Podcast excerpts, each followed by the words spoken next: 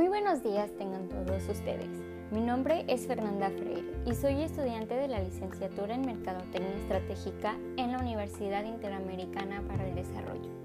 Y el día de hoy les hablaré sobre el Brand Equity y para eso lo dividiremos en dos partes.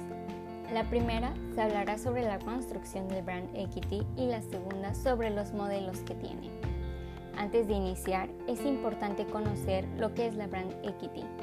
Esta es el valor que tiene una marca para generar ventas por su notoriedad, calidad, relevancia, entre otras, que perciben los clientes. Según el economista Silvio Naranjo, es el valor conferido por los clientes actuales y potenciales al nombre, símbolos y personalidad de una marca que se agrega el valor proporcionado por los productos, servicios y o empresa que se identifican. Ahora bien, el brand equity no solo es acerca de la notoriedad y calidad, también tiene mucho que ver con las emociones y experiencias que los clientes tienen con la marca. Existen ciertos factores que pueden aumentar o disminuir el brand equity. Algunos de ellos son la lealtad de la marca, el reconocimiento del nombre de la marca, la calidad que se puede percibir, el posicionamiento, el top of mind, por supuesto la reducción de promociones, la ventaja competitiva, entre otros. Ahora sí, la primera parte es la construcción del brand equity. Hay cuatro pasos según Alejandro Salazar. El primero de ellos es hacer que nuestro cliente sepa que la marca existe este paso es bien sencillo y es uno de los básicos. Pues siempre que se crea una marca nueva es importante darla a conocer al público objetivo, pues si éste no sabe que existe no se podrán realizar compras. El segundo paso es apropiarse de una asociación poderosa, es decir, ya que el cliente sabe que existimos, ahora debe pensar en la marca y normalmente cuando un cliente piensa en alguna marca, lo hace pensando en las características que ésta le ofrece. Y dichas características no surgen de la nada, no, no, no, sino que la marca se encarga de que el cliente piense en ellas. El tercer paso es lograr que el cliente perciba la marca con una buena calidad. Y es importante saber que la calidad percibida tiene todo que ver con las creencias que tiene el cliente en alguna categoría. Tomen nota de lo que se puede hacer para aumentar la calidad percibida. Número 1.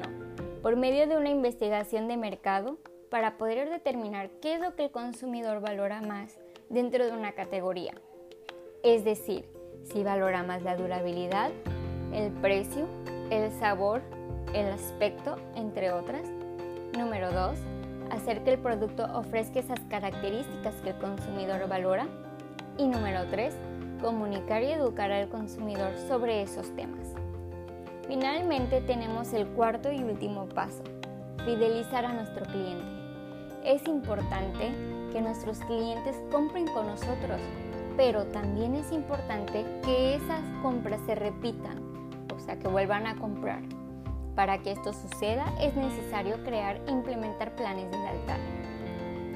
Los planes de lealtad pueden aumentar la probabilidad de mantener a nuestros clientes. Hay que recordar que es más barato mantener a nuestros clientes que atraer a uno nuevo. Esto, esta lealtad, nos hará más valiosos. Un ejemplo de plan de lealtad son los monederos que nos ofrecen en los supermercados o las recompensas que nos dan por cierto número de compras. Ahora sí, Pasamos a la segunda parte, los modelos del brand equity. Dichos modelos sirven para poder medir nuestro brand equity. Recuerden que siempre hay que medir todo lo que hacemos. Esto nos servirá para ver si nuestro plan, nuestra estrategia, entre otras, está rindiendo frutos o no. El primer modelo es el Brand Asset Valuator. Este modelo es usado por Young en Rubicon que es un grupo de comunicación internacional. Hay cuatro factores para medir el valor de la marca según este modelo. Tenemos la diferenciación. En esta se mide qué tanto se distingue nuestra marca con la competencia. El segundo factor es la relevancia. Aquí se mide nada más y nada menos que la importancia y el atractivo de la marca. El tercer factor es la estima. Se evalúa la consideración que tienen los clientes con la marca y el respeto hacia ella. Finalmente, el conocimiento. Examina si los clientes comprenden la identidad de la marca. El segundo modelo es el Equitrend. Este modelo fue diseñado por Total Research. En él se evalúan tres aspectos. El primero es la notoriedad. Esta mide el porcentaje de encuestados que tienen una opinión sobre la marca y qué tanto la conocen. Está enfocada en el reconocimiento, la conciencia y el recuerdo. El segundo es la calidad percibida. Evalúa lo que los consumidores piensan de la calidad se mide en una escala de 11 pasos, desde inaceptable hasta sobresaliente. Finalmente, tenemos el último factor. En este se evalúa la satisfacción del usuario. Es el valor promedio de la calidad que recibe la marca entre usuarios habituales y la interacción que tiene con esta. El tercer modelo es el interbrand diseñado por una de las empresas más grandes a nivel mundial de consultoría de marketing, que es Interbrand.